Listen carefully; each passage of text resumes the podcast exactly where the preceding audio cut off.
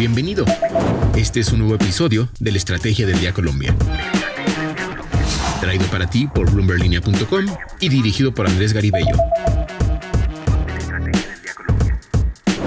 Es martes y estamos con toda la energía para arrancar el día bien informados. Hoy hablaremos sobre el empleo en Colombia porque aunque la tasa de desempleo bajaría en octubre frente a lo visto hace un año, este indicador seguiría perdiendo ritmo de caída, además de la fusión que hará el gobierno Petro de Impulsa y Colombia Productiva y de los salvavidas que hay por las deudas en dólares que se tienen por estudiar en el exterior. Soy María C. Suárez y esto es la Estrategia del Día, edición Colombia.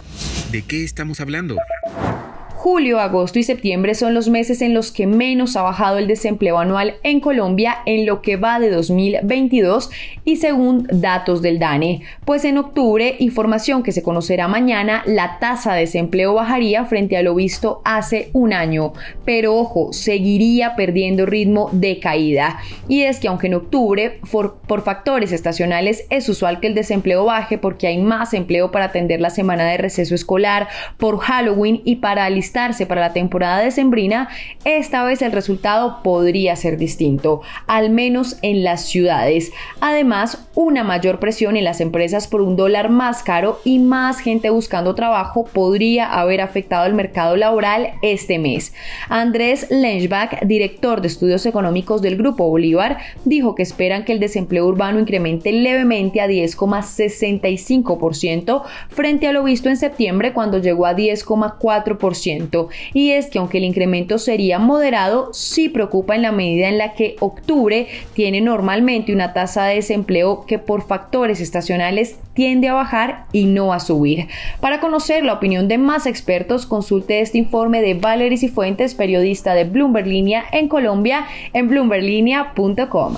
Lo que debes saber. Y ahora tres datos que debes saber este martes. El primero, con el objetivo de garantizar una mayor eficiencia en el gasto y en la implementación de programas, Bloomberg confirmó que el gobierno Petro ya trabaja en la integración de dos entidades del sector comercio, Impulsa y Colombia Productiva. La primera de ellas encargada de promover el emprendimiento y la segunda de la promoción de la productividad pues lo anterior ya quedó plasmado en las bases del Plan Nacional de Desarrollo 2022-2026 que presentó el Ejecutivo y según confirmó este medio se espera que esta fusión quede lista a finales del próximo año. Para conocer lo que le dijo a Bloomberg Línea el ministro de Comercio, Industria y Turismo Germán Umaña sobre esta operación, visite ahora mismo bloomberglinea.com. El segundo, este lunes se reunieron en la Casa de Nariño y con el presidente Gustavo Petro, Jaime y Gabriel Gilinski y empresarios árabes en representación del fondo IHC Capital Holding, pues en el encuentro en el que también participaron los ministros de Comercio Germán Umaña y de Agricultura Cecilia López, se habló sobre el desarrollo de infraestructura, la exportación de alimentos y el comercio exterior en el país. Esta reunión sucede luego de las varias ofertas públicas de adquisición que ha lanzado el empresario caleño Jaime Gilinski por Nutresa y por Sura, empresas que recordemos son del grupo empresarial antioqueño. También recordemos que la más reciente OPA por Nutresa del fondo árabe IHC Capital Holding fue declarada desierta. Además que la Fiscalía está investigando supuestas irregularidades en el reparto judicial de dos demandas civiles que interpusieron el grupo Sura y Cementos Argos contra los miembros de la junta de este primer conglomerado de Sura que decidieron votar favorablemente a la oferta pública de adquisición de Nutresa. Y el tercero, la Federación de Aseguradores Colombianos Fasecolda informó que su actual presidente Miguel Gómez renunció a su cargo en la agremiación, pues Gómez expresó su intención de dedicarse a otras iniciativas de índole personal y laboral, por lo que dejará el cargo este 30 de noviembre. La decisión se tomó después de la junta directiva extraordinaria que hubo este lunes. El negocio de la semana. Y en el negocio de la semana, Daniel Salazar, periodista de Bloomberg Línea en Colombia, nos cuenta sobre los salvavidas que hay para esas deudas en dólares que existen por estudios en el exterior. Adelante, Daniel. Esta semana vamos a hablar sobre los estudiantes colombianos en el exterior que han asumido deudas en dólares. Y es que en medio de la fuerte depreciación del peso colombiano, muchos de estos han visto perder su poder adquisitivo.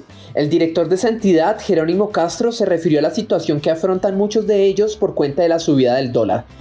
Sí, es una, digamos, es una devaluación eh, pues, muy acentuada, un dólar a 5 mil pesos hace que sea mucho más eh, costoso ir a estudiar fuera.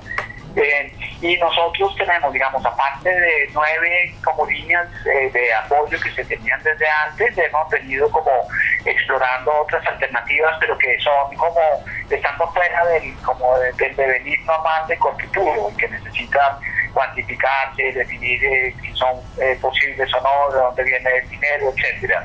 Entonces lo que yo podría decir ahora es que eh, digamos, las personas eh, que, eh, se van a ir ahora, pues tienen, digamos, una regla establecida, van a ir a estudiar en monedas fuertes, necesitan un apoyo que el futuro les garantice, digamos, en estas monedas fuertes y que, estamos, sí, estamos como abiertos a estudiar posibilidades de ayudas adicionales que son complejas, digamos, de establecer.